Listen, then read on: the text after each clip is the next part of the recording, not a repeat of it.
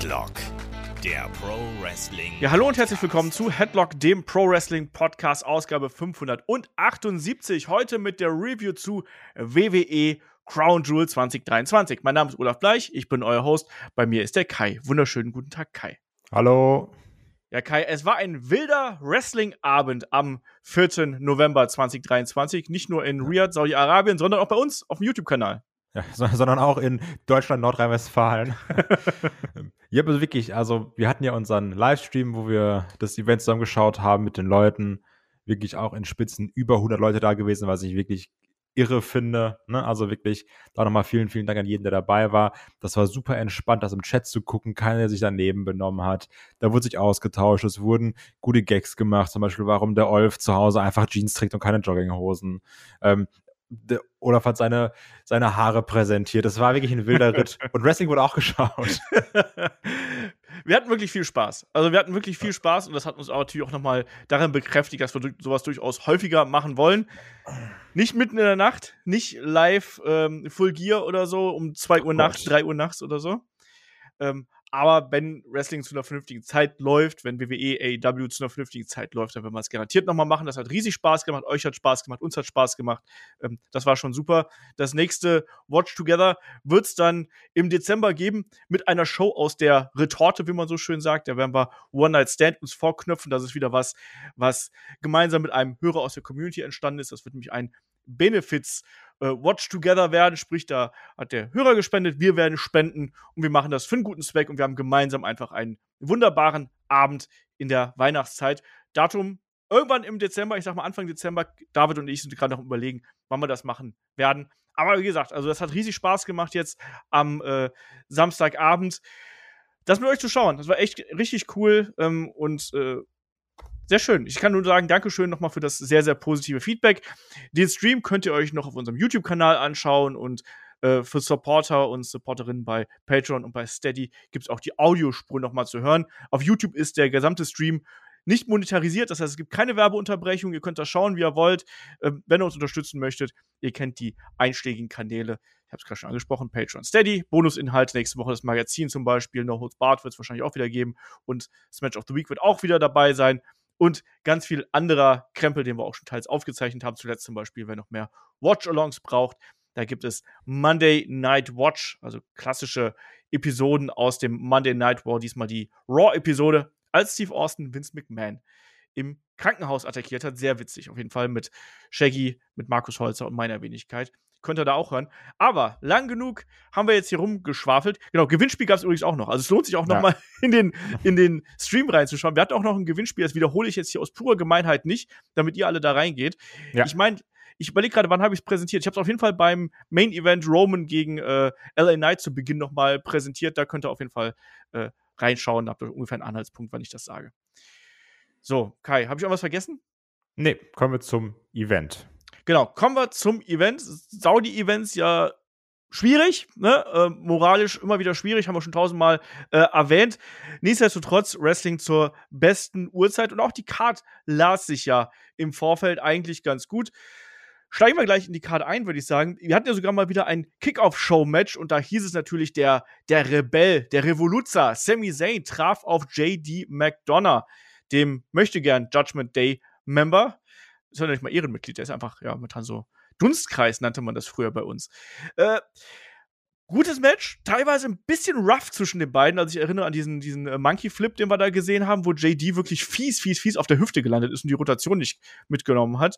Äh, ansonsten schönes Match, aber das Finish dann auch wenig überraschend mit Sami Zayn, der hier erst den Helluva Kick zeigt und dann eben per Blue Thunderbomb den Sieg einfährt.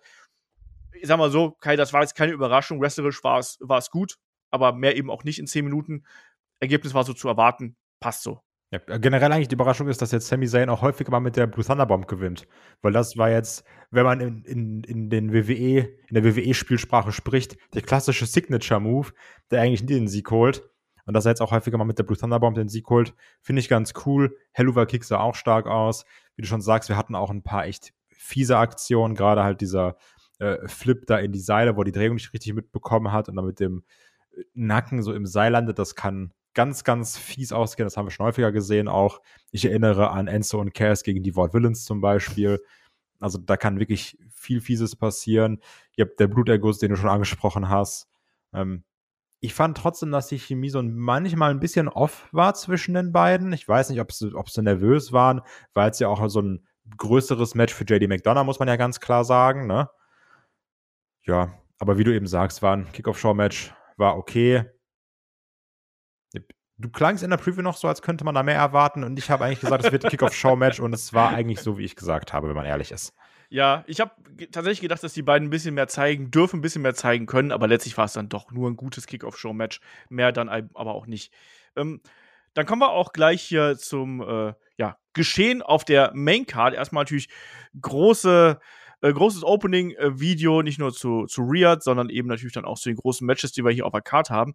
Und tatsächlich ist es so, dass anfangs hat es ein bisschen lang gedauert, bis wir wirklich zum Ring gekommen sind, weil es gab erstmal das Opening, äh. Dann gab es noch mal eine ewig lange Recap zum Weg, den Drew McIntyre und Seth Rollins die letzten Jahre gegangen sind. McIntyre, der hier sagt, hier, Pandemie hat mir den großen WrestleMania-Moment gestohlen und jetzt ist er wieder zurück. Und dann ähm, die Story mit Rollins, der sagt, ja, wir haben alle schwere Zeiten der Pandemie gehabt, also jammer jetzt mal hier nicht so rum. Es hat, glaube ich, knapp zehn Minuten, Viertelstunde gedauert, bis wir dann wirklich im Ring gewesen sind, hat schon eine gewisse Zeit in Anspruch genommen. Nichtsdestotrotz, erstes Match auf der Card war dann der Kampf um die World Heavyweight Championship. Seth freaking Rollins gegen Drew McIntyre.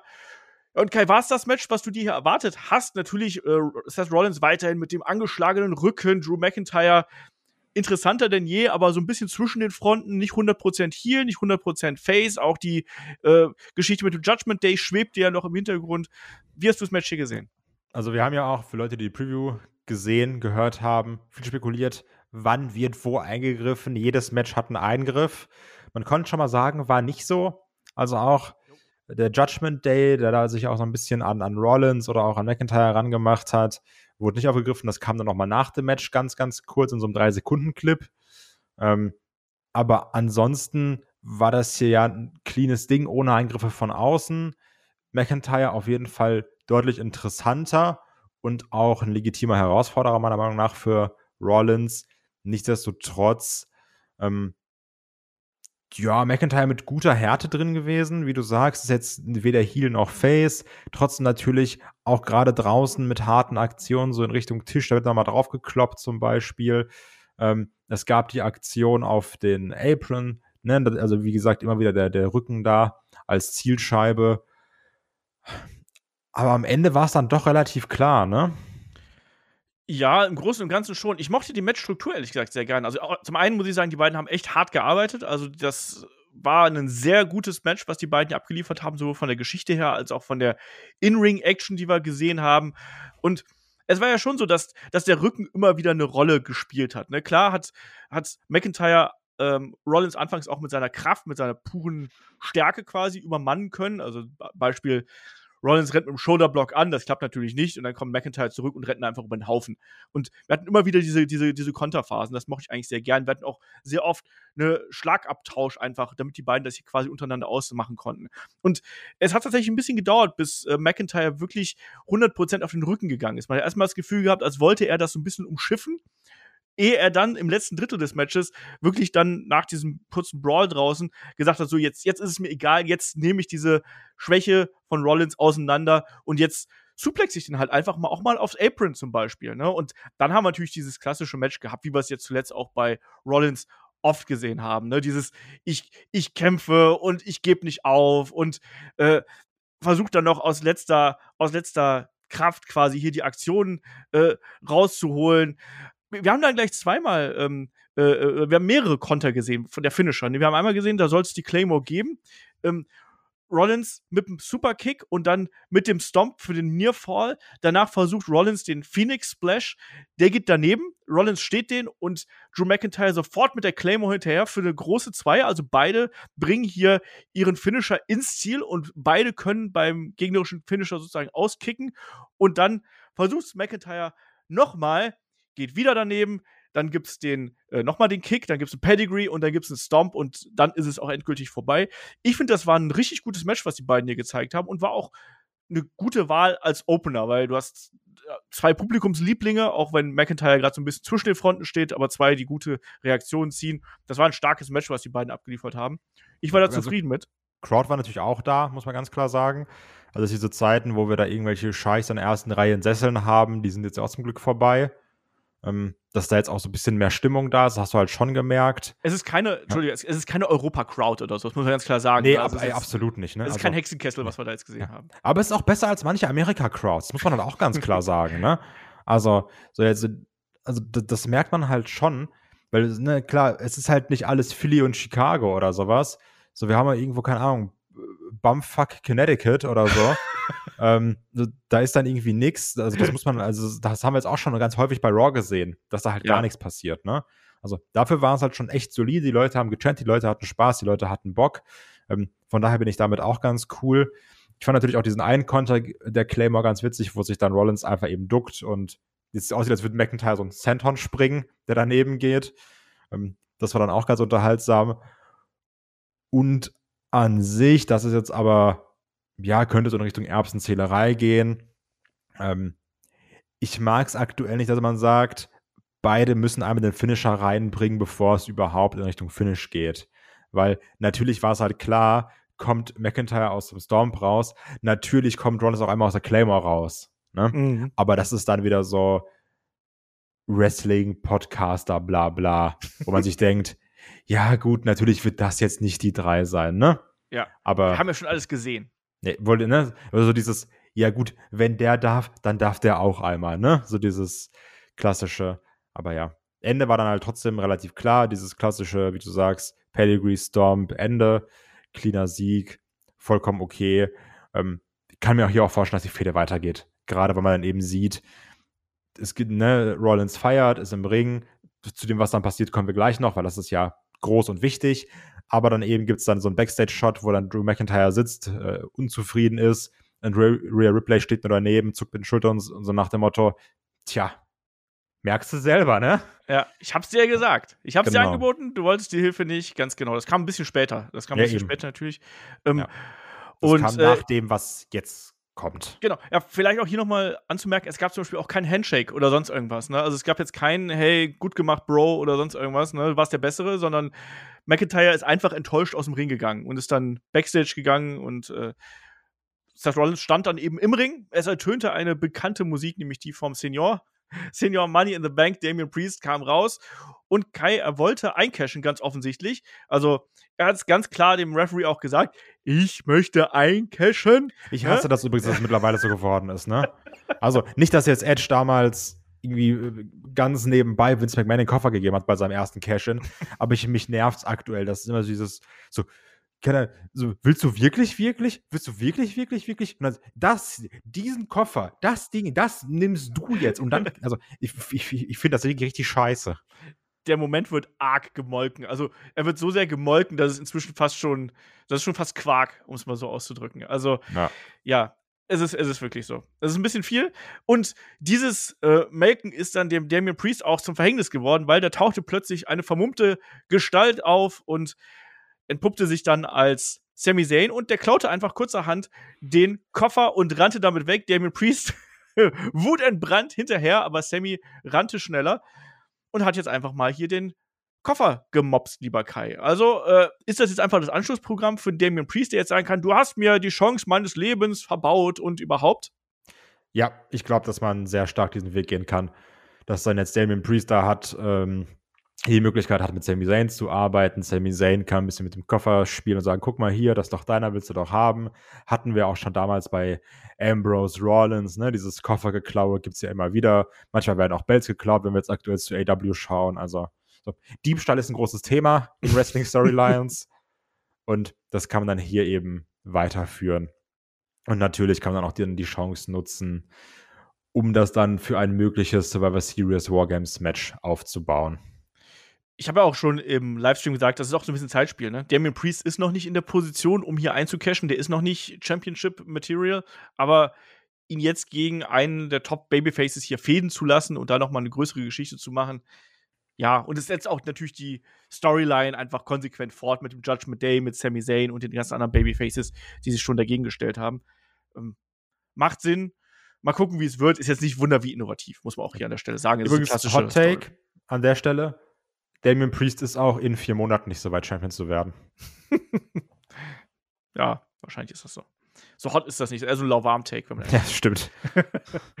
ähm, ja, können wir aber trotzdem äh, weitermachen. Also, das wird uns auf jeden Fall noch die nächsten Wochen äh, begleiten. Das ist hier die Fortsetzung der ganzen Geschichte. Und wir machen hier weiter mit dem Fatal Five-Way-Match um die Women's World Championship.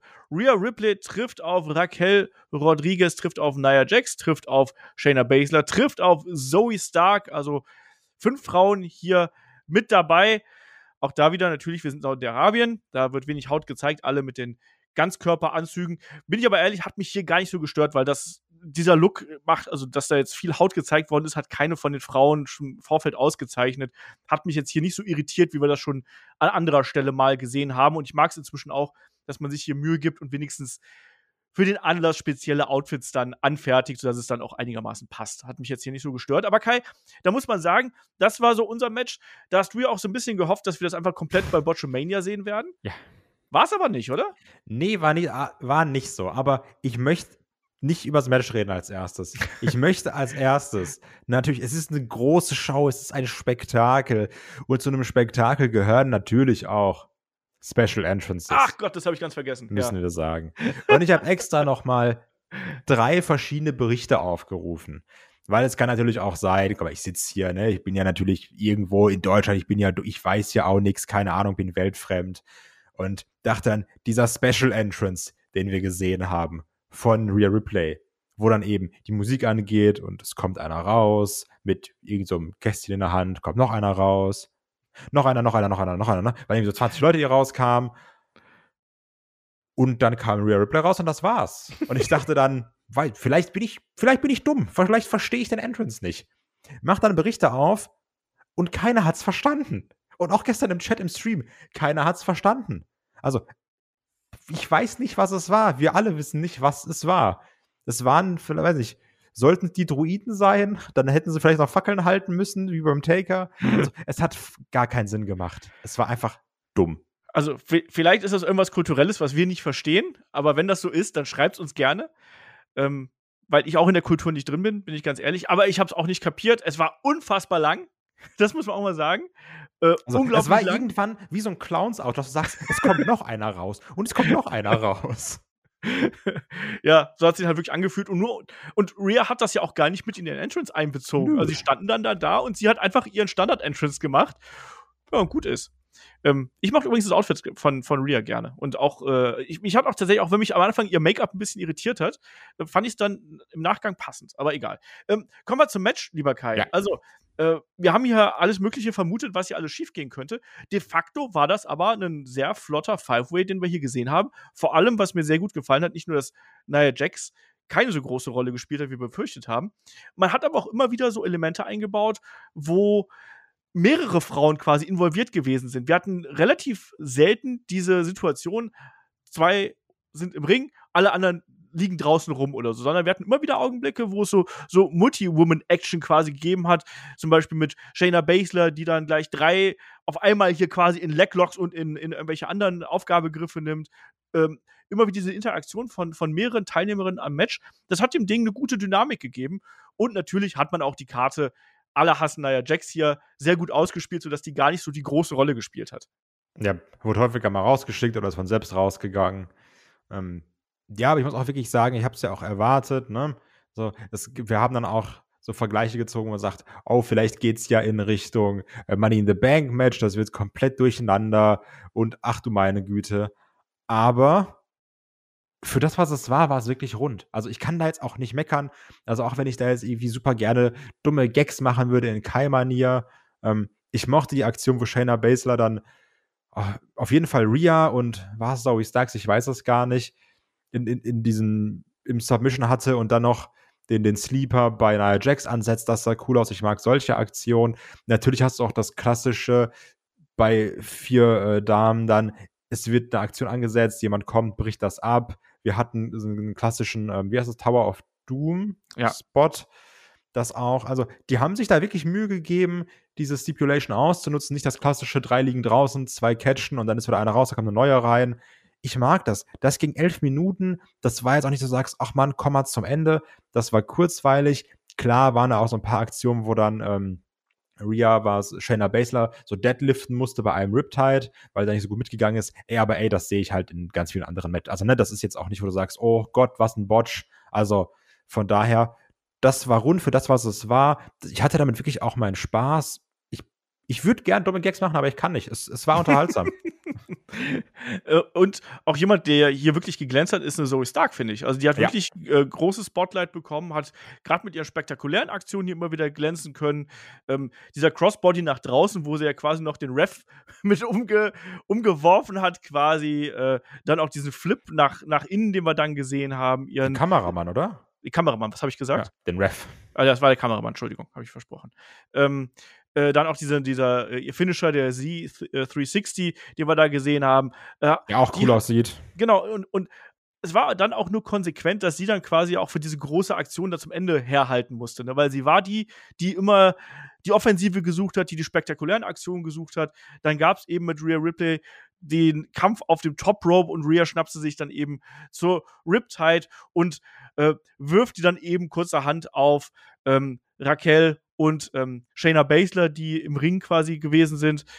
Ähm, und ich meine, Raquel hat versucht, ähm, Shayna zu pinnen äh, nach dem Riptide und dann gab es eben den Riptide nochmal oben drauf und Rhea hier auch einfach glänzen. Die sah hier super dominant ja. aus, weil quasi alle waren down, außer Nia Jax, die war, meine ich, draußen. Und das hat natürlich der ganzen Sache jetzt auch nochmal so eine Nuance gegeben. Natürlich kann man jetzt sagen, ah, guck mal, Ne, die eine, die war nicht mit dabei und man hat, naja, hier gut rausgenommen. Man hat mit den vier Frauen, die zumindest wrestlerisch ein bisschen variabler sind, hat man das Finish gestaltet. Das war ein okayes Match. Es war jetzt kein Match, wo ich sage, oh krass, das war ein Classic Klassiker oder das war so ein Überraschungshit. Sowas haben wir noch nie gesehen oder so. Aber es war unterhaltsam. Und das, das passt auch eigentlich zur Fehde. Ich finde, die Fehde war solide. Das Match war überraschend gut, war unterhaltsam. Auch da kann ich nichts Negatives äh, drüber sagen. Das kann man absolut so machen. Rhea, auch als Titelverteidigerin hier, musst du, musst du so machen. Das ist momentan das heißeste Eisen, was du bei der WWE Damen-Division im Feuer hast. Alles richtig gemacht. Ich kann auch nicht viel drüber meckern. Also jetzt, das heißt jetzt nicht, das war kein Fünf-Sterne-Match, ne? Das muss man ja sagen. Wir sind gerade so, so, äh, so nett mit dem Match. Das war jetzt kein Fünf-Sterne-Match, aber es war vollkommen okay für das, was es war, oder? Ja, absolut. Wie ich, wie ich, wie ich gesagt habe, also ja, war, war, war unterhaltsam. Gut, dann gab es einen wunderbaren Werbespot hier für, für, für Saudi Airlines. Ja, geil. Ähm, äh, egal. Kommen wir zum nächsten Match. Kommen wir zum nächsten Match und das war nämlich das Singles-Match zwischen Solo, Sikoa und John Cena. Und ja, wir haben schon im Vorfeld äh, gemutmaßt, wie dieser Kampf ablaufen könnte und genauso war es im Endeffekt auch. Also wir haben kurz zur Anfangsoffensive von John Cena gesehen, dann einen Solo, der wirklich lange dominiert, lange dominiert, ähm, John Cena immer wieder zurückkämpft, ähm, die beiden, die wechselseitig versuchen, ihre Finisher durchzubringen. Kai, aber wir, also zumindest ich hatte ja auf John Cena getippt, weil ich dachte, ja, der, der, der wird jetzt auf seine Road to Redemption gehen, der wird jetzt nochmal das alte Feuer entfachen. Aber schlussendlich, muss man sagen, hat Solo ihn hier, ich hätte fast, äh, ich hätte fast massakriert gesagt, aber er hat ihn tatsächlich am Ende richtig fertig gemacht, ne? Mit ja. den Samoan Spikes, äh, im Stehen, im Liegen, im Fliegen, alles war mit dabei. Und am Ende war es ein sehr, sehr eindeutiger Sieg für Solo Sikoa. Yep, also, ne, wie gesagt, wir haben beide für John Cena getippt. Ähm, an der Stelle muss ich sagen, über das Tippspiel möchte ich diesmal nicht reden. da, da habe ich jetzt nicht so abgeliefert, wie ich mir das gewünscht habe. Hört euch einfach die letzten ja. Sekunden von der Preview an, wo Kai sagt, ja. macht mit beim Tippspiel, damit ich euch besiegen kann. Ja, aber ich muss ganz klar sagen, da müssen wir back to the drawing board. Der Trainer hat uns gut eingestellt. Ich habe es leider nicht richtig umgesetzt, deswegen, da müssen wir nächste Woche einfach anders angreifen. ähm, nee, aber auch hier wirklich, ich dachte dann auch, es, es geht so in diese Richtung. Am Anfang Cena dominant, danach Solo kommt zurück. Dann gibt es die Five Moves of Doom. Es gab aber leider nur vier. Der AA kam eben nicht durch, aber ich dachte trotzdem, Cena macht das Ding. Ne? Viel gut, irgendwie, keine Ahnung, 2000 Tage, 1000 Tage, ich weiß nicht, nein, ich glaube eher 1000 Tage oder sowas. Seit 2018. Äh, seit 2018, ja. Seit 2018 kein Singles-Match mehr gewonnen. Ähm, und ich dachte wirklich, ja, dann sagen sie hier, komm, gegen Solo darfst du gewinnen, ne? Der musste jetzt ja auch in den vergangenen Monaten auch hier und da mal ein paar Niederlagen einsteigen. Dachte ich, okay, gegen China natürlich, hier Saudi-Arabien, der kriegt da sein, seinen Sieg. Aber man hat sich dafür entschieden, Solo, wie du schon sagst, sehr stark darzustellen. Es war ja immer die Waffe der, der Spike, der durchkommen sollte und sie dann ausgewichen, abgeblockt, ne, alles Mögliche. Und am Ende kam der Spike durch. Und dann kam ein zweiter Spike durch und ein dritter und ein vierter und ein fünfter. Und das war's. Cena war kom komplett out of order. Ähm, also Solo gewinnt hier super, super glasklar äh, gegen Cena, was ich wirklich heftig finde, wie man das macht.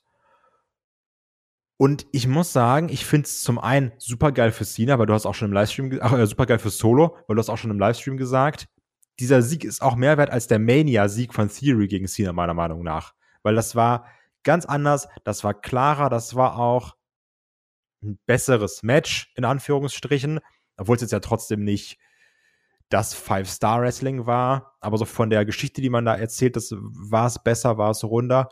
Und auch die Geschichte, die man jetzt mit Cena erzählen kann, weil natürlich wir alle wissen, er wird jetzt so langsam in Richtung Retirement gehen. Ne? Jetzt nicht heute, nicht morgen, aber man weiß, es ist jetzt eben die, die, die Zielgerade, auf der er sich befindet.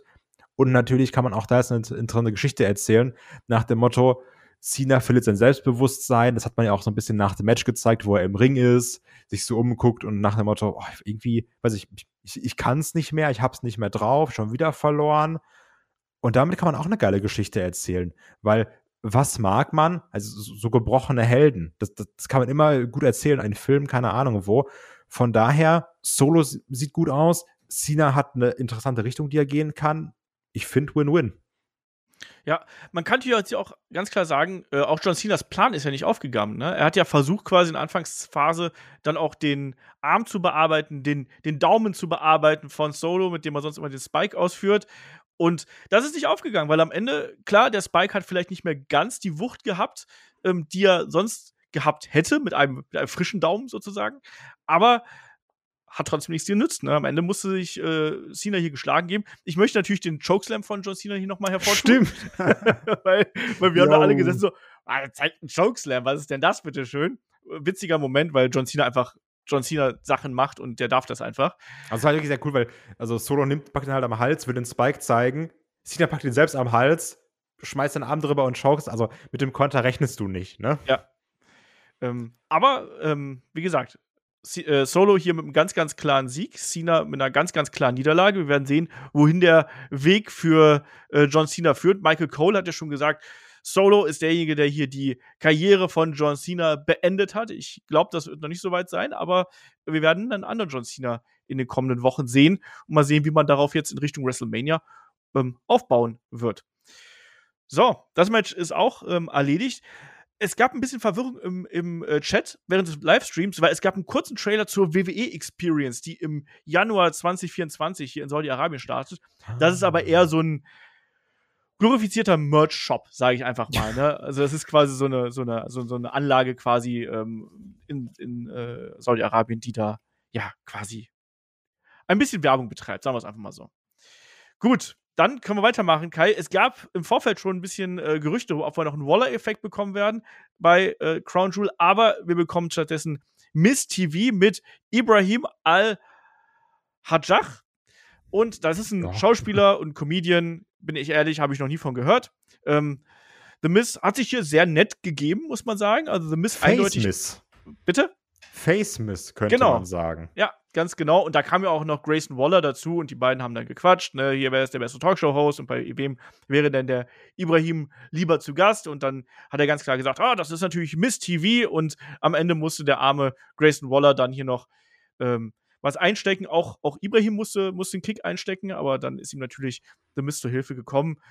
Ja, und Grayson Waller hat das gemacht, was man als Heel bei einer Hausshow, so nenne ich es jetzt ganz bewusst, so macht. Man kassiert nämlich und man steckt sogar einen People's Elbow von dem Schauspieler ein, Mar äh, Markus, Kai. Genau, also haben wir auch im, im Livestream gesagt, man geht natürlich davon aus, dass wenn man schon mal im Ring ist als Entertainer, nenne ich es jetzt einfach mal, so natürlich, du zeigst nicht nur einen stabilen Kick oder nicht nur eine Aktion, sondern du sagst, auch wenn ich schon mal hier bin, ich mach's wie mein Vorbild Snoop Dogg da zeige ich auch den People's Elbow. Ähm, ganz ehrlich, war witzig, war natürlich Hausschau-mäßig, aber du bist halt eben in Saudi-Arabien, da machst du auch was für die Hometown, Home Country Crowd. Kannst nichts gegen sagen. Ja, vollkommen okay. Ist halt so. Also, wenn wir gucken, was äh, bei uns auf dem Discord jetzt schon rumdiskutiert wird, welcher deutsche Schauspieler, Schauspielerin, Prominente, was auch immer da beim Bash in Berlin auftritt, wenn er, was da schon alles für Namen reingeworfen werden. Äh, ich bleib dabei, ich habe gesagt, Markus Rühl, den brauchen wir. ich bin gespannt, wen wir da kriegen werden. Auf jeden Fall, das hier war einfach fürs lokale Publikum. Leute hat es gefreut, das hast du gemerkt. Ähm, und das ist dann auch vollkommen okay so. Und das war jetzt auch nicht so, dass ich es ewig lang gezogen hätte. Ähm, das war ja. zehn Minuten oder so. Da können dann, kann man notfalls auch einfach auf Toilette gehen, das ignorieren, passt schon. Ähm, ja, weiter geht's mit dem Match um die United States Championship. Ähm, Rey Mysterio und Logan Paul treffen hier aufeinander. Ähm, das Way-In bei SmackDown total sinnlos. Also ich muss nicht wissen, wer da schwerer ist, wenn ich mir die beiden angucke, aber egal. Doch, weil es echter Kampfsport ist. ähm, und natürlich, Kai, ich muss sagen, die Ansprüche an ein Logan Paul-Match, die sind schon groß inzwischen, oder? Durch, durch seinen Track Record bislang. Und die Frage ist jetzt, hat dieses Match das gehalten? Also, es ist natürlich auch hier die Sache, Logan Paul ist ja immer der Heel, wenn, wenn er reinkommt, auf eine Art oder Weise. Aber man hat auch hier, also man denkt natürlich, man denkt an das Ricochet-Match, wo er auch der Heel war, aber die haben gesagt, okay, wir wollen es spektakulär haben. Und man hat es gemerkt, am Anfang war es auch spektakulär, ne? Schön, da waren die Lucha-Aktionen, da hat man auch einen Ray nochmal die ganzen geilen Headsets auspacken lassen, da wurde sich gedreht und geflippt und geranert und, und keine Ahnung was. Aber dann natürlich wurde es irgendwann Zeit, dass Logan Paul mehr in die Heel-Rolle geht. Dann gab es auch mal Rest-Holds. Er nimmt auch mal das Tempo raus, natürlich. Ähm, und nach einem doch relativ flotten Anfang haben wir auch im Stream gesagt, beim Schauen, ja, jetzt ist gerade so ein bisschen Luft raus. Jetzt haben wir gerade so ein bisschen eine Down-Phase, die sich dann auch, also klingt jetzt hart, aber dann so einen Teil gezogen hat. Auch an, natürlich anhand der Erwartung, weil wir sagen, Logan Paul Rey Mysterio, wir haben schon gesehen, was er kann, jetzt ballern, ballern, ballern. War dann eben nicht so. Ähm, aber trotzdem hat für das, was es war, wirklich Spaß gemacht. Gegen 16 Minuten. Ich hätte auch mit 13, 12 leben können, ungefähr. Und natürlich, wir haben es beide getippt. Logan Paul holt sich das Dingen, aber es ist eben so, nicht clean, sondern einer seiner, einer seiner Schergen, schon ähnlich wie gegen Ricochet, äh, steckt ihnen den Schlagring zu. Doch Santos Escobar sagt: Hier, pass mal auf, so ist nicht. Äh, blockiert dann eben den Schlagring weil er, ähm, weil, weil Logan Paul ihn dann verloren hat, ist dann nicht die hellste Kerze auf der Torte, weil er sagt, ich verwahre den mal hier im Ring. ich lasse den mal da liegen für den Fall der Fälle. In der Mitte auf dem Apron, ja, genau. In der Mitte auf dem. Man weiß ja nie, so, weil ich könnte den jetzt auch wegschmeißen, aber treffe ich einen in der Crowd, Klage, schwierig. Ne? Ich leg den mal hier hin. Und blöd ist natürlich nur, dass er dann genau in das, also dass Logan Paul in das Seil gehauen wird für ein 619, kann dann eben den Schlagring anziehen, benutzt diesen auch, Pinned Ray 123 ist unser, euer neuer United States Champion. Geht danach noch zu Ray und sagt: Hier, guck mal, war doch alles Fair Play. War doch gut. Ray denkt sich: Nee, irgendwie nicht. und Logan Paul feiert. Ja. ja. Ne, ich, ne, menschlich, Kacktyp, ähm, Scammer, zieht Leute ab, mögen wir nicht. So, gibt auch Sammelklar gegen Logan Paul, von daher Daumen hoch. Ähm, aber wenn wir das trennen und sagen, was macht er in Ring, wie ist er als Entertainer, macht es wirtschaftlich Sinn, ihm diesen Belt zu geben? Ja, ja, ja.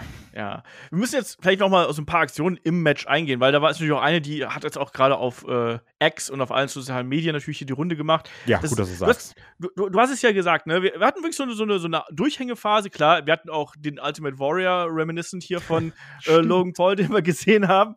Äh, aber dann ging es ja irgendwann äh, in die Ringecke, Logan Paul quasi mit einem Dive an dem Ringpfosten vorbei, gegen den Ringpfosten, Ray hinterher und dann hat es auch wieder Tempo aufgenommen. Da ging es ja. dann wirklich äh, schnell hinterher. Es gab den Senton, es gab den Springboard Crossbody von Ray, ähm, es gab die Buckshot Lariat dann auch von Logan Paul als Konter im weiteren Verlauf, die ja irgendwie gestanden hat. Also er ist ja wirklich sehr tief in die Knie gegangen. Das hat man auch gesehen, dass er so ein bisschen out of balance war. Aber dafür, dass er sie gestanden hat und sich dabei nicht alle Knie gebrochen hat, einfach.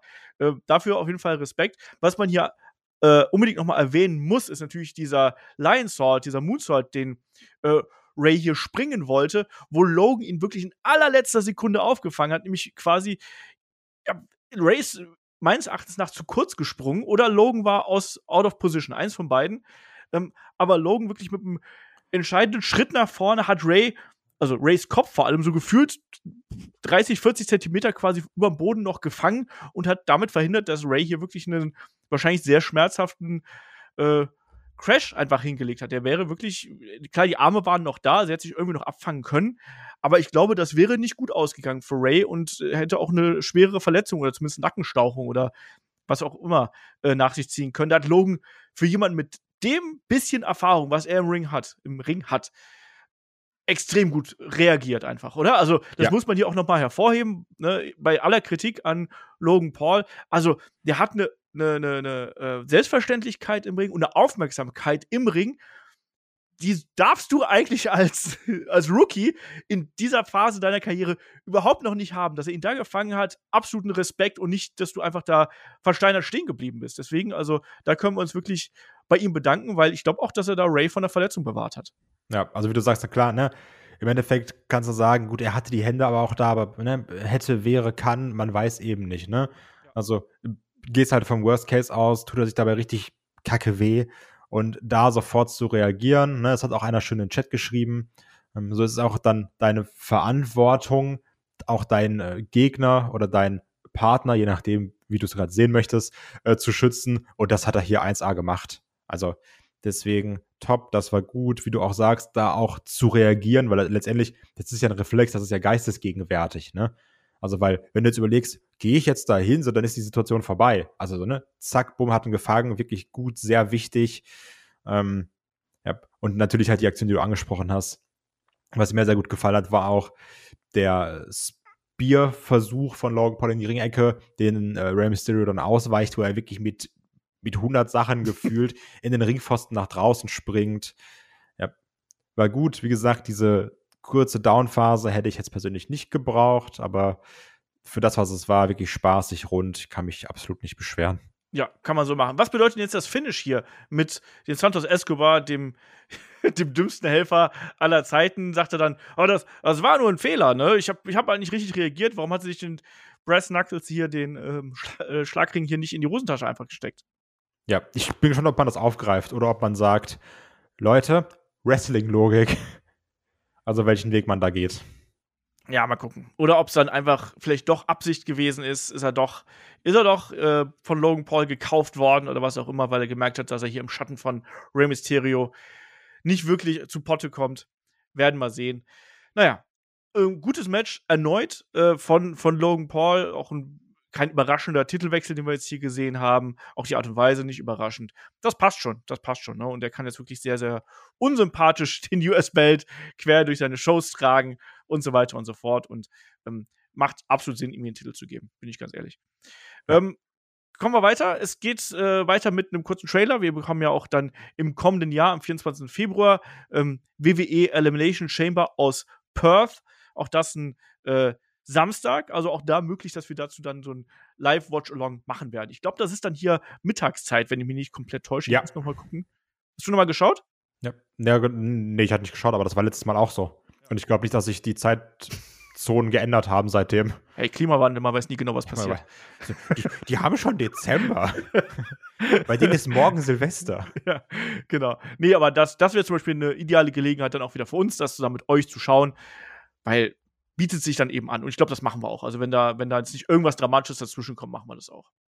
So, weiter geht's. Ähm, wir haben das Match um die WWE Women's Championship. Champion Io Sky trifft auf Bianca Belair, bei Io Sky natürlich auch Bailey mit dabei. Und ja, die beiden, die beiden kennen sich ja.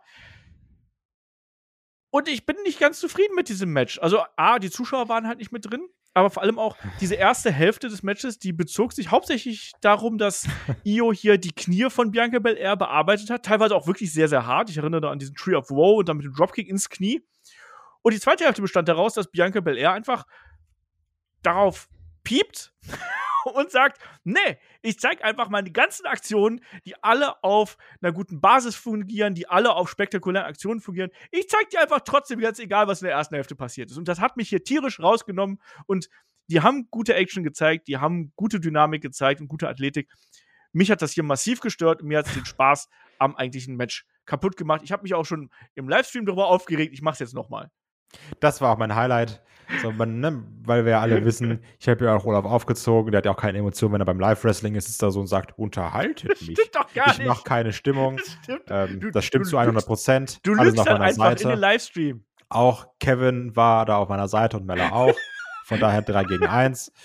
Ähm, das ist komplett legitim. Aber deswegen ist es halt doppelwitzig, wenn sich ein Olaf da mal aufregt und das war wirklich, das Bein wird bearbeitet die ganze Zeit und Bianca Belair macht da nichts draus, es ist einfach egal. Auch klar zeigt sie die Aktion, klar macht sie das auch. Es war schon auch sehr unterhaltsam, muss ich, also auch für mich als, als, als aktiven Zuhörer bei diesem Part, das, das war schon echt gut.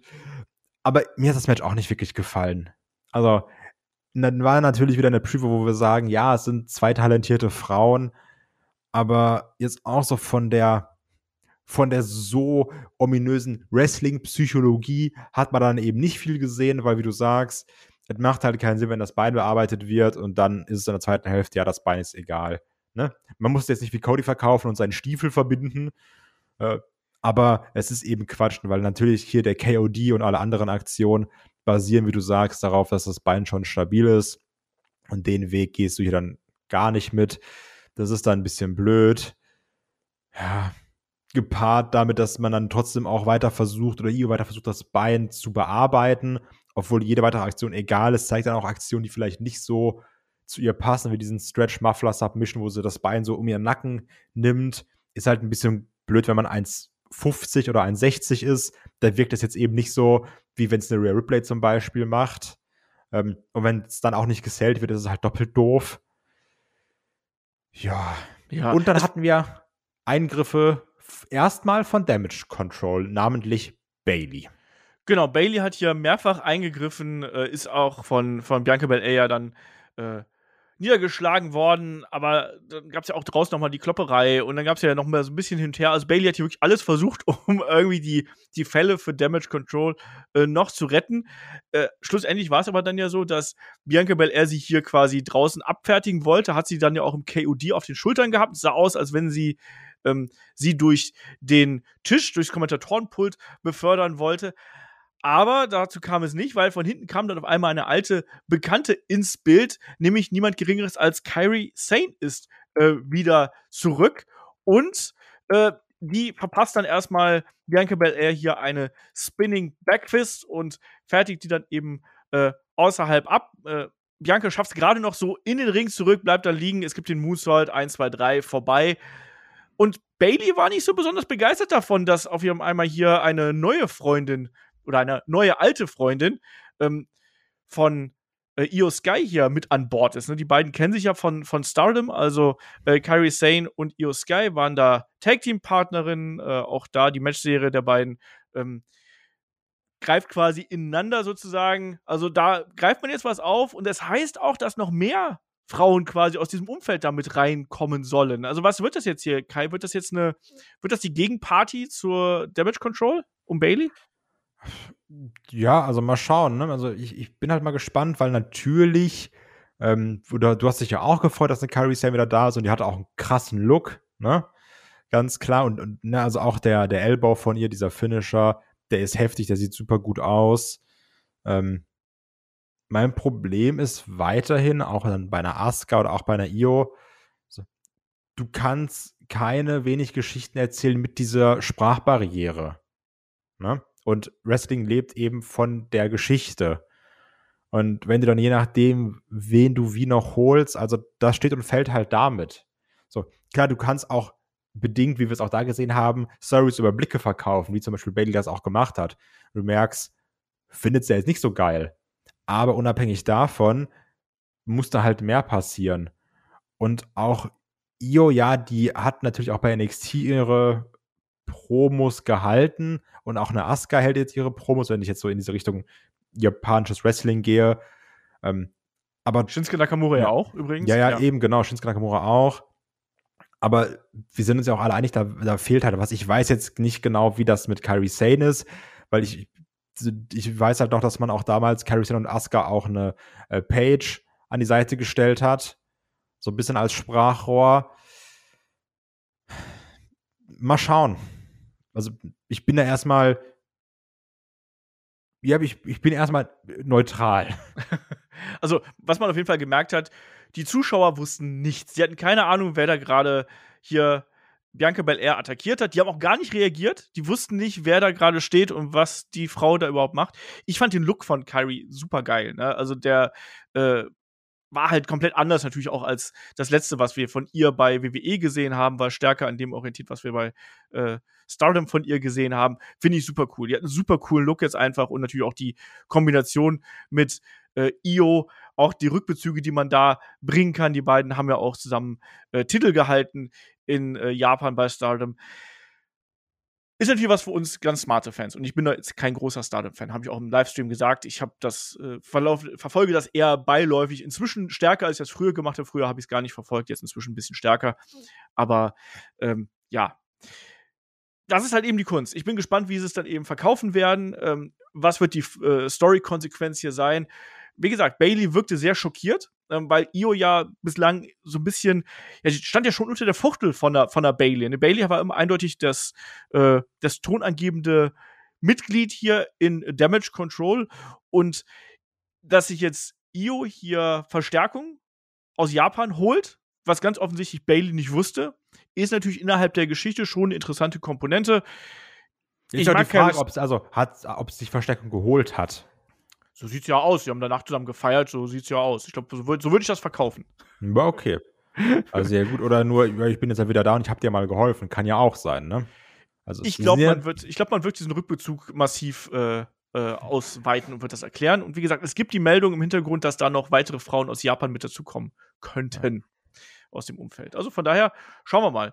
Ähm, Match fand ich in Ordnung, aber ich finde, dass da wäre viel, viel mehr drin gewesen, wenn man da ein bisschen konsequenter gewesen wäre, was das Verkaufen angeht, was die ganze Geschichte angeht. Die Action an sich, die Konter, das Drumherum waren gut. Die Story-Konsequenzen hier haben mir auch gefallen. Ähm, wenn nicht dieses verdammte Knie gewesen wäre. das verdammte Knie. Genau, aber Carrie Sane zurück, freut mich sehr. Ich mag die.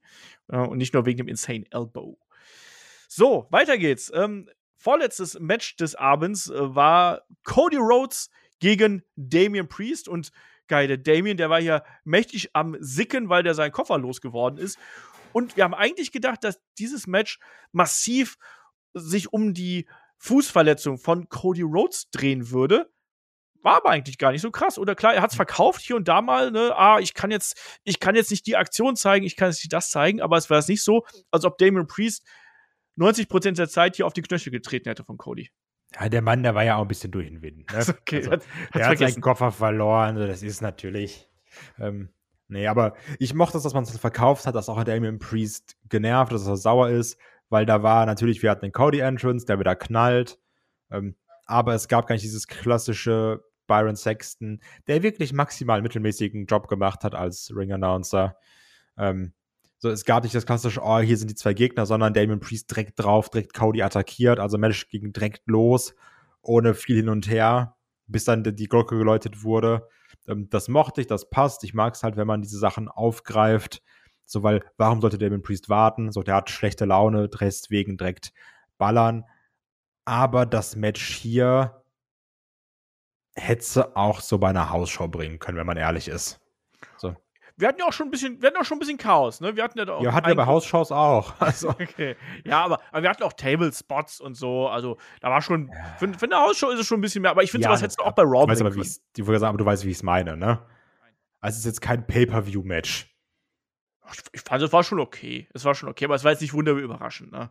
Was wir jetzt hier gesehen haben. Aber was wir vielleicht nochmal hier betonen sollten, ist, dass eben äh, Finn Bella hat hier den äh, Eingriff gestartet. JD McDonough war natürlich dann auch äh, mit dabei. Dominic Mysterio war ebenfalls mit dabei. Und dann hat natürlich auch noch Jay Uso eingegriffen und hat unter anderem äh, Dominic hier mit dem Superkick abgefertigt, hat auch äh, Bella und äh, McDonough mit dem Superkick abgefertigt, hat die dann alle hier rausgescheucht, sodass dann Cody sozusagen ja, freie, freie Fläche gehabt hat. Und schlussendlich war es ja dann, also man muss sagen, Damien Priest, der hat ja schon so seine, seine Chance gehabt. Ne? Es war jetzt nicht so, dass der hier komplett unterlegen gewesen wäre, sondern der hat seine großen Aktionen ins Ziel gebracht, aus auch den ähm, South of Heavens hat er ja ins Ziel gebracht und diverse andere große Aktionen. Schlussendlich war es dann aber ja der große Cody Cutter hier vom Top Rope und dann eben gleich mehrere äh, Crossroads drei Stück nach einer gekonterten Clothesline, die ja zum Sieg von Cody geführt haben. Also man hat Damien Priest hier schon als starken Gegner dargestellt, aber ich bin ehrlich, ich habe jetzt zu keiner Sekunde geglaubt, ähm, dass Damien hier den Sieg davontragen könnte und erst recht nicht, als dann Jay Uso alle Judgment Day Members aus dem, äh, aus dem Ring geführt hier verscheucht hat. Ja. Ich mochte übrigens diesen Top Rob Cody Cutter, der sah sehr cool aus, weil auch ähm, Cody noch auf dem Seil so eine halbe Sekunde pausiert und den erst angesprungen ist. Also das war echt stark, das mochte ich. Ich, ich weiß gar nicht, haben wir da schon drüber gesprochen? Ich bin absolut kein Fan von diesen drei Crossroads in Folge. also das ist, das ist so ein unnötiger, dummer Overkill für mich jedes Mal. Ja, ist halt so ist ein geiler Finisher, wenn du drei davon brauchst, um zu gewinnen, ne? Ja, also deswegen ja, das ist doch irgendwie Quatsch. Also ja. ich, ich mag das gar nicht. Ja. ja, kann ich, kann ich durchaus, kann ich äh, durchaus äh, nachvollziehen. Ne? Aber es ging auch durch den Tisch und alles mögliche. Ja, ich weiß, was du meinst. Ähm, aber Kai, gehst du mir konform, dass es sehr, sehr stark danach aussieht, als würden wir Judgment Day gegen eine Armee von Babyfaces bei der Survivor Series im Wargames-Match kriegen? Ja, absolut. Also, ich denke mal, Cody wird dabei sein. Und natürlich ist ein Cody im Wargames-Match und das ist alles ganz emotional. Ähm, und Sami Zayn wird dabei, genau das sowieso, wird dann wieder sich ins Gesicht hauen. Äh, dann ist Sami Zayn wird dabei sein. Jay Uso natürlich und dann gucken wir mal, wer der vierte ist. Ey, ganz ehrlich, vielleicht nimmt man sogar Rollins noch, ne? Vielleicht nimmt man LA Knight. Warum? Gegen Roman Reigns. Nein, war ein Spaß. Weil er einfach sagt, hier, ich will jetzt, ich will es beweisen, ich mach's im Wargames-Match und überhaupt. Nein. Ja, wer, wer, kommt dann alle vier Minuten rein? Nochmal LA Knight, dann nochmal Roman? Ja. Okay. Nee, war Quatsch. Ähm, ich, ich kann mir vorstellen, dass das äh, wirklich noch Rollins äh, werden könnte. Schau mal. Aber es sieht sehr, sehr stark danach aus, wenn wir ein Judgment Day hier im ähm, Wargames-Match bekommen. Ähm, ja, auch da solides Match, was wir gesehen haben, aber jetzt auch nicht, ähm, auch nicht der Bahnburner, sagen wir es einfach mal so, aber war in Ordnung. Und dann, lieber Kai, kommen wir dann zum Main Event. Undisputed WWE Universal Championship Roman Reigns begleitet von Paul Heyman gegen LA Knight. Yeah. Okay. Ich habe gedacht, dir. Diesmal lasse ich dich nicht hängen. ich habe gedacht, dir hättest jetzt schon die Laune äh, verhagelt. Ähm, ja, wir haben uns ja hier viel erwartet. Also, wir haben ja zumindest auch erwartet, dass es die. Ich habe gesagt, LA Knight braucht diese Energie, ähm, die das Match trägt. Wir brauchen ähm, das Publikum mit dabei und man muss gucken, dass man LA, Knight hier schützt. Aber ich muss jetzt sagen, dadurch, dass die, die Story okay gewesen ist das Match war in sich auch in Ordnung, aber war eben ein typisches Roman Reigns Match, auch von der Taktung und von dem Rhythmus her, die wir hier gehabt haben. Wir hatten erstmal einen LA Knight, der hier mit Power reingegangen ist, der gezeigt hat, ich will es, ich habe keine Angst vor dem Head of the Table, ich will das große Gold unbedingt haben. Roman, der irgendwann zurückkommt, ähm, dann geht es ein bisschen hin und her. Ja, dann gibt es noch ein bisschen Eingreifen und schlussendlich ist es dann der Eingriff, der dann dafür sorgt, dass äh, LA Knight hier am Ende nicht richtig aufpasst, eine Aktion kassiert und dann ist es Roman, der davon profitiert. Wie gehst du hier aus dem Ding raus? Du warst ja hier der große LA Knight-Fan äh, und du warst ja der, glaube ich, am, am, am, lautesten für ihn getrommelt hat. Also es war dir? natürlich von Anfang an klar, dass LA Knight nicht gewinnt. Ne? Also, also ich glaube, damit hat keiner gerechnet. Deswegen ist es auch vollkommen okay. Und ich finde es auch nicht schlimm, dass er gegen Roman verliert. Weil, seien wir mal ehrlich, haben schon 4000 andere Leute jetzt vor, vor ihm in diesem Run. Das ist vollkommen okay. Er hatte da seinen Spot. Er hatte auch den, er hätte eigentlich gewonnen, wenn XY nicht wäre, Spot, wo dann Jimmy Uso den Seil von Roman, ach, den Fuß von Roman auf Seil packt, nach dem BFT, nach dem Brain Force Trauma. Nein. Nee, Blood, Blood Forced. Blunt Forced. Blunt Forced Trauma. Richtig. Ja, Brain Freeze Trauma. Dabei das kann ich mir merken, dabei bleibe ich. Das viel besser. Ja.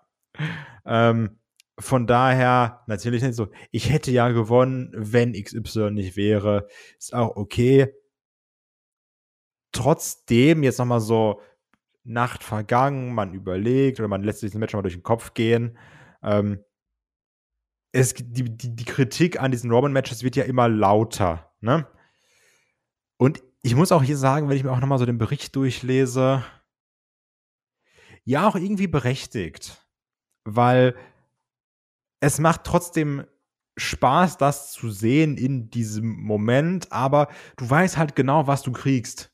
Du, du weißt genau, was passiert. So, das sind wie diese Folgen bei, bei, bei so Dingens, bei, bei Walking Dead oder sowas, also auch als es noch gut war sogar. So diese so Staffel 16 Folgen, du weißt immer, Folge 8 mit diesem Finale und bis Folge 16 weißt du, da passiert halt nichts bis zum Finale. So, und genau so ist das, wie diese Folgen. Du weißt halt immer genau, was du bekommst. Roman gewinnt, du weißt, wie er gewinnt, es gibt die Eingriffe, du weißt, es gibt viel Talking dabei. Ähm, und ich mag Roman, ich mag die Entwicklung von Roman, aber es, es geht gerade in diese doofe Richtung und wir wissen ja, dass es nicht so ist, aber es geht in diese Richtung, Roman kann nur das. Und das ist gerade so ein bisschen, das ist schon langweilig. Weil du weißt auch, er ist jetzt bis Januar wieder nicht da, ne? Und dann wird dann da ein also du weißt doch, es wird bis Mania nichts passieren. Und das ist irgendwie Kacke. Die große Kunst wird jetzt sein, bis Mania eine Geschichte zu erzählen, die eine emo ähnlich emotionale Tiefe mitbringt wie die Bloodline-Story. Also brauchst du halt irgendwas, was ein bisschen emotional ist. Und das hat mir hier so ein bisschen gefehlt. Ich finde auch, dass man uns es nicht ausreichend verkauft hat, dass LA Knight hier wirklich den Hauch einer Chance hat, weil man eben nicht von dieser Story abgewichen ist, von dieser Formel, ja. die man inzwischen dafür hat. Du hast eben, es war von beiden ein solides Match. Also, ähm, äh, ne, LA Knight gerade in der Anfangsphase mit, mit Feuereifer dabei, dann, dann so ein bisschen Zeit verschleppen, dann aber auch äh, Roman, der dann wie du gesagt hast, arrogant wird und Zeit verschleppt, dann immer die großen Aktionen, ähm, Ellen Knight, der zurückkommt, ähm, sich dagegen ankämpft. Dann haben wir das, das, das erste Mal hier auch den, ja, das Eingreifen von Solo Sikoa gesehen, der, der nicht, der zum Ring gekommen ist.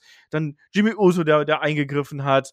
Ähm, dann auch, dann auch äh, Roman, der dann die, äh, die Superman-Punch ausgepackt hat und so weiter und so fort. Das war alles in Ordnung. Es war alles in Ordnung vom, vom In-Ring-Geschehen. Das kannst du absolut so machen. Ähm, was man mir hier nicht ausreichend verkauft hat, ist die Tatsache, dass LA Knight wirklich der eine hätte sein können. Dafür hätte du noch mal einen Twist und einen Turn mehr machen können. Und ich fand das Ende super antiklimatisch. Da gab es ja. ja. dann äh, außerhalb des Ringes erstmal, muss ich sagen, den äh, Preis für das beste Sellen einer Aktion bekommt auf jeden Fall Jimmy Uso. Äh, da gab es ja dann diesen äh, Side Slam auf den Tisch durch das Kommentatorenpult quasi. Und dann blieb er ja wirklich für Minuten lang mit dem Gesicht nach unten auf dem Kommentatorenpult liegen. Habe ich geliebt. Habe ich geliebt. Ja. Äh, Habe ich einen Screenshot von gemacht. Da klebe ich mir jetzt demnächst an die Wand, weil ich so witzig fand. Legitim. und ähm, dann, aber trotzdem hat ja diese Ablenkung dafür gesorgt, dass Roman dann eben den Spear zeigen kann durch die Barrikade. Da ging es wieder zurück in den Ring. Dann gab es noch ein Spear. Dann war es 1, 2, 3 vorbei. Also klar hat man hier versucht, LA Knight zu schützen. Er hat diesen, dieses Dusty Finish dann auch bekommen mit dem Fuß auf dem Seil. Zwei Spears, ein durch die Barrikade. Oh, krass, ne? Und dann ist es erst vorbei. Trotzdem war die Dramaturgie im Match für mich nicht so, dass ich am Ende total drin gewesen wäre oder ah, es kann ja doch noch passieren, weil im Endeffekt hast du am Ende nur darauf gewartet, okay, wird es jetzt so wie immer? Ja, es wird so wie immer. Und ja, man kann jetzt sagen, man baut sozusagen diesen Titelverlust dann so groß auf, weil irgendwann wird der Moment kommen, da ist es nicht so wie immer. Und dann werden wir davor sitzen und würden sagen, mind blown. Aber für den Moment Frage. oder oder oder sitzt also oder sitzt du dann irgendwann da und denkst dir, Jetzt ist es endlich soweit. Cody, wirklich, mach ein, finish deine Scheiß-Story, ich hab keinen Bock mehr. also, das, also, ne, wie gesagt, also ich will jetzt ja, also ich will jetzt ja auch Romans Leistung nicht schlecht reden, ne, aber es ist halt wirklich dieses bekannte Schema, es ist immer 0815, es ist in letzter Zeit wirklich immer das Gleiche und ich habe nichts dagegen, dass Roman Reigns gewinnt. Ne, nicht dieses so, der schummelt und gewinnt dann immer oder sowas, ne? So, so Dummkopfmeinungen. Aber ich habe wirklich dagegen, dass ich immer das gleiche Match präsentiert bekomme. Weil so doll ist es dann auch nicht. Ich finde, das Match war handwerklich und all das, was sie gemacht haben, war gut. Also, ja, genau. Ja, natürlich ist es handwerklich gut, aber es ist halt zu, zum siebten Mal handwerklich gut. Und ey, wir leben halt in einer Zeit, da gibt's Crunchyroll, Amazon Prime, Netflix, 8000 Spiele kommen raus. so, da habe ich keine Zeit für handwerklich gut. Ja. Also, ne? So, da, da pick ich mir halt das raus, wo ich sage, Junge, ich will Top-Unterhaltung, oder so scheiße wie Sommerhaus der Stars, so Dummkopf-Unterhaltung. ne? Aber so, da habe ich halt so, ich spiele halt auch keine Spiele, wo ich sage so, ja, ist doch solide. So, und ich will auch nicht Spiele, wo ich sage so, Mann, die sind krass, da habe ich Bock drauf. Und mittlerweile reicht mir eben nicht mehr handwerklich gut. Ja, und jetzt auch mal sehen natürlich, wie es mit Roman Reigns weitergeht. Das heißt ja auch, dass der bei der Survivor Series nicht dabei sein soll, sondern erst wieder Richtung Royal Rumble dabei Eben, sein soll. Ja. Äh, es ist alles eine schwierige Kiste. Wie gesagt, jetzt hier, das war ein Übergangsmatch ähm, für Roman Reigns. Ähm, LA Knight, der darf jetzt wieder auf die Jagd gehen, quasi. Da kann man jetzt natürlich dann die Geschichte mit Jimmy Uso zum Beispiel äh, weiter aufbauen. Man kann vielleicht ihn jetzt auch als den Rächer von John Cena hier darstellen. Der darf dann gegen Solo Sikoa gehen, kann sich dann da vielleicht den Sieg zurückholen. Kann man alles machen. Das Match an sich für mich fand ich, fand ich gut, fand ich ordentlich, aber hat für mich einen faden Beigeschmack. Und so auch gegen Ende wie gesagt, da, da fehlte mir die Dramatik, da fehlte mir der Eindruck, ja, das kann jetzt eine große Überraschung geben, das hat man mir nicht genug verkauft und das hat mich dann gestört, das hat auch das Match für mich insgesamt runtergezogen, auch wenn Ich es bleib ja auch- gemacht gewesen ist. Ja, Ich bleibe ja auch dabei, dass die Fehde jetzt auch nicht weitergeht. Du hast gesagt, ah, die Fehde geht weiter. ja, mit der Bloodline halt, ne? Ja, also ich glaube, der kriegt halt noch einen so einen Feelgood-Sieg über Jimmy Uso. Und dann wird er irgendwas anderes machen. Also, ich habe nichts dagegen, geh in Richtung Logan Paul, lass den mit dem fäden.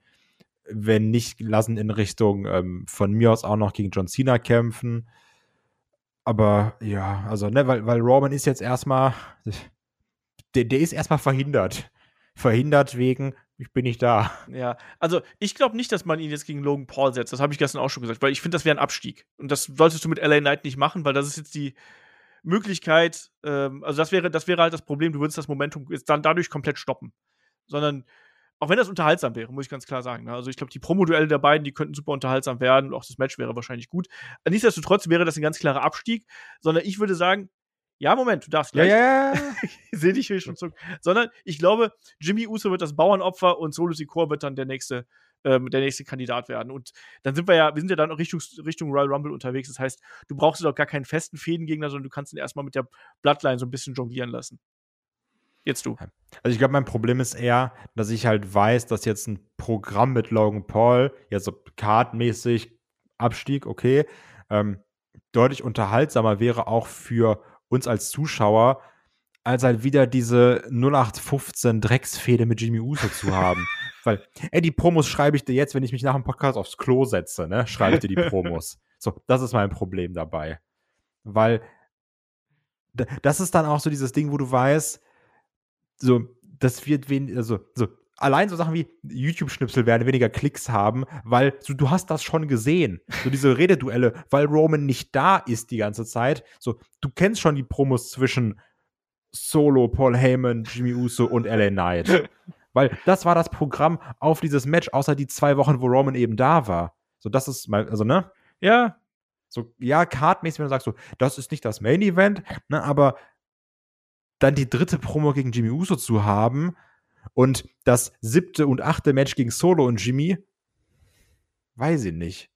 Halte ich, also halte ich aber auch nicht für unrealistisch, dass es so kommt. ja. Wir werden sehen, wir werden sehen. Ähm, Kai, wie gehst du jetzt aus der Show raus? Ich weiß, wir waren noch während des Livestreams, waren wir noch äh, voll des Feuereifers, wahrscheinlich auch, weil wir einfach zu viel Spaß mit euch im Chat gehabt haben und zu viel Spaß am Quatsch machen gehabt haben. Äh, jetzt sind wir ja tatsächlich so mit der Analysebrille dran gegangen. Ich habe ja auch gestern schon im, Livestream gesagt, so heute wollen wir Spaß haben. Äh, der seriöse Content, der kommt dann morgen mit der Review wieder. Ähm, wie gehst du jetzt hier aus der Show raus? Und wir brauchen natürlich eine Bananenwertung. Ja, also ich war wirklich gestern auch positiver, ne? Natürlich lag es eben, es lag am Stream, es lag an den dummen Gags, die man gemacht hat, über Romans winzige, winzige Nippel zum Alter. Beispiel. Ja, da auch da nochmal Danke an Mella, ähm, die uns alle im Chat darauf hingewiesen hat. Also, ich hatte eine gute Zeit mit dem Event, was aber nicht ausschließlich am Event lag, sondern auch an dem Zusammenschauen, ganz klar. Und wenn ich da jetzt analytisch dran gehe, merke ich, das war jetzt nicht so stark, wie ich dann eigentlich dachte. Und bananenwertungsmäßig, ich hatte trotzdem auch Spaß, gerade auch der Anfang war wirklich gut. Aber wenn ich mir jetzt auch so die letzten drei Matches anschaue, mit äh, Bianca gegen Io, was halt auch, ne, so das ist wieder dieses Ding, das ist halt kein schlechtes Match, aber es ist auch nichts, wo ich irgendwann nochmal dran denken werde. Und ähnlich geht es mir auch mit Damian Priest gegen Cody Rhodes, weil dafür habe ich allein schon die letzten drei Monate Raw geschaut. ne? Und ja, Main Event, Roman, so Kritik habe ich gerade auch genannt. Ich würde hier eine 5 von 8 Bananen geben. Das wäre so das Maximum. Ja, bin ich komplett bei dir. Ähm, wir haben, also ich fand auch die erste Hälfte des Events deutlich stärker als die zweite. Ja. Ähm, da war irgendwie ein besserer Fluss drin. Da hatte man vielleicht auch nicht ganz so hohe Ansprüche. Ich weiß es nicht genau, aber da war irgendwie, äh, der Opener war, war, sehr, sehr stark, wie ich finde. Das ist ein sehr gutes Match. Das sollte man sich auch angeschaut haben. Ähm, der Five-Way war einfach unterhaltsam, ohne dass er jetzt unfassbar gut gewesen wäre. Der war aber unterhaltsam und hat uns ja positiv überrascht. Ähm, Solo gegen John Cena hatte einen Überraschungsmoment am Ende, nämlich diese Klarheit und dieser sehr dominante Sieg von Solo, der uns emotional mitgenommen hat als Zuschauer. Hat man auch gut gemacht. Und danach merkt man, dann fällt es ein bisschen runter. Wir hatten dann dieses Miss-TV-Segment, was ähm, okay gewesen ist, aber eben nicht mehr. Rey Mysterio gegen Logan Paul war nochmal ein gutes Match. Aber die letzten drei Matches waren alle Matches, wie du gerade gesagt hast. Das war gut, aber aus verschiedenen ja. Gründen. Und deswegen bin ich da komplett bei dir. Ich bin auch bei einer, bei einer 5 von 8 Bananen. Finde, das war eine, für eine Saudi-Show eine gute Show, aber äh, mehr dann eben auch nicht, muss man hier ganz klar sagen. Ähm, hat aber vor allem Spaß gemacht, das mit euch allen zu schauen und deswegen äh, kriegst von mir noch so eine, so eine Ehrenbanane, die ich aber nicht in mein Ranking hier mit, mit einbaue. Ähm, nee, deswegen war ein, war ein unterhaltsamer Wrestling-Abend, war solide, aber ich kann auch äh, Leute verstehen, die sagen, äh, fand ich hier langweilig, fand ich da langweilig, bin ich komplett dabei. Ne? Ähm, ja. ja, damit sind wir dann durch und können auf die Road to Full Gear und auf die Road to Survivor Series gehen, weil das jetzt ja schon ja, die nächsten drei Wochen quasi beide Shows anstehen. Erstmal Full Gear, dann die Survivor Series. Nächste Woche haben wir hier noch einen Fragen-Podcast auf dem Plan, also volles Programm natürlich. Und Kai, hast du noch was äh, zu melden hier an der Stelle? Nee, ich finde es wirklich verrückt, wenn man überlegt, dass das Wrestling-Jahr oder generell das Jahr jetzt schon fast wieder um ist. So, so gef gefühlt war ich letzten Monat erst bei WrestleMania oder, und, oder, oder saß noch irgendwie bei, bei Chris zu Hause, wir haben den Rumble zusammen geschaut. Und jetzt reden wir darüber, dass das nächste Event Server Serious ist. Also, ja. schon verrückt. Ja, bei AEW haben wir noch zwei Shows, zwei Pay-Per-Views vor der Brust, ne? Mit ja, und ab 30.12., Alter. Ja, das ist auch. Ja ja, wir sind schon intern am diskutieren, wer es macht und wer da Lust drauf ja. hat. Ich habe schon ist gesagt, halt genauso dumm wie dieses, äh, ähm, wie, nee, es hieß nicht Day One. One. Day One, genau. Day One hieß es, ja, ja. ja das war genauso ein Quatsch. Also es ist einfach eine, ja, ich check, da sind viele Leute zu Hause oder sowas, ne? Aber ich kann mir auch vorstellen, dass Leute sagen, ach, chillig kann ich mich da hinsetzen und das gucken, so nebenbei laufen lassen. Das ist natürlich jetzt auch so ein bisschen das Podcaster-Problem, dass man sagt, okay, ich muss es schauen, ich muss es zeitnah schauen, ich muss dann auch drüber podcasten und, und dann muss es Olaf noch hochladen. Also, ne, das ist so ein bisschen das, das, das Drumherum. Ne? Also, einfach nur das laufen zu lassen, ist halt okay, aber das, was dahinter steckt, ist dann so ein bisschen, wo du sagst, oh, mach einfach mal nicht an dem Wochenende. Also, es sieht sehr, sehr stark danach aus, als würde sich. Also, bei, bei Headlock äh, kristallisieren sich gerade zwei, zwei Teams heraus. Das eine ist, äh, für WWE sind wir beide das, plus Chris als Ersatzmann. Und bei AEW sind das David und Markus, die immer sehr, sehr schnell die Sachen schauen. Und ich dann als Backup sozusagen. Also Full Gear, da kann ich nicht. Da wird wahrscheinlich dann David und Markus übernehmen. World's End wollte ich nicht. Da werden die beiden wahrscheinlich auch übernehmen. Ähm, du und Chris, ihr werdet bei der Survivor Series übernehmen, so wie es aussieht, weil ich da anderweitig Wenn CM Punk zurückkommt. ja, wir werden sehen. Auf jeden Fall müsst ihr euch da keine Sorgen machen, dass äh, ihr da von uns auf dem Trockenen sitzen nee. gelassen werdet, sondern wir werden da äh, zeitmäßig versuchen, das so schnell wie möglich abzuliefern und dass ihr da auch den Content bekommt. Natürlich, wenn ihr noch mehr Content haben möchtet, unsere Arbeit unterstützen möchtet, auch so ein Spaß wie jetzt hier den Livestream zum Beispiel unterstützen möchtet, dann schaut gerne bei Patreon und bei Steady vorbei. Schaut bei den YouTube-Kanalmitgliedschaften dabei, wenn ihr äh, hier das ganze Ding auf YouTube verfolgt. Ihr seht ja auch, wir machen häufiger Videocontent. Das lohnt sich dann auch. Dann könnt ihr unsere Fratzen dann auch zwischendurch mal zu Gesicht bekommen. So wie heute. Genau, so wie heute, wie gestern. Und dann demnächst mal mit dem, mit dem David zusammen und auch bei den Previews und Reviews, wenn wir schauen, dass wir das regelmäßig äh, machen, dass wir da mit Videos am Start sind. Ist so, äh, wo wir uns gesagt haben, ja, da, da, da passt das ganz gut. Bei so bunten Themen ist das manchmal ein bisschen schwierig mit dem Schneiden. Deswegen ähm, ist das da ein bisschen komplexer. Aber egal, ähm, das ist auf jeden Fall der Fahrplan und wir freuen uns da über jeden Support und über jeden und jede, die da mit dabei sind. Kai, hast du noch finale Worte? Nee, ich habe nichts, aber schreibt mal, weil es gab ja auch gestern schon im Ende vom Stream, schreibt mal eure Bananenwertung mit rein. Weil ich glaube, gestern war auch so, ja, 5,5, 6 und ich glaube natürlich auch, die Leute waren halt euphorisch, wir hatten alle eine gute Zeit. Ich bin mal gespannt, wie jetzt, wenn die, wenn die Ernüchterung des Abstands einsetzt, äh, wie dann so die Bananenwertung aussehen. Das würde mich mal sehr interessieren. Mit einem Leute. ganz schlechten Gag zu enden. Ich glaube, die waren nicht euphorisch, die waren euphorisch, weißt die du? Die waren euphorisch, ja. Und deswegen oh. tragen sie alle jetzt zu Hause Jeanshose. Ja. Und tragen die Haare lang. Und genau. ganz genau. Fein. So, wir hören uns hier nächste Woche an gleicher Stelle auf jeden Fall wieder. Da gibt es den Fragen-Podcast. Und ich sage an der Stelle, wie immer, Dankeschön fürs Zuhören, Dankeschön fürs Dabeisein und bis zum nächsten Mal hier bei Headlock, dem Pro Wrestling Podcast. Macht's gut. Tschüss. Tschüss.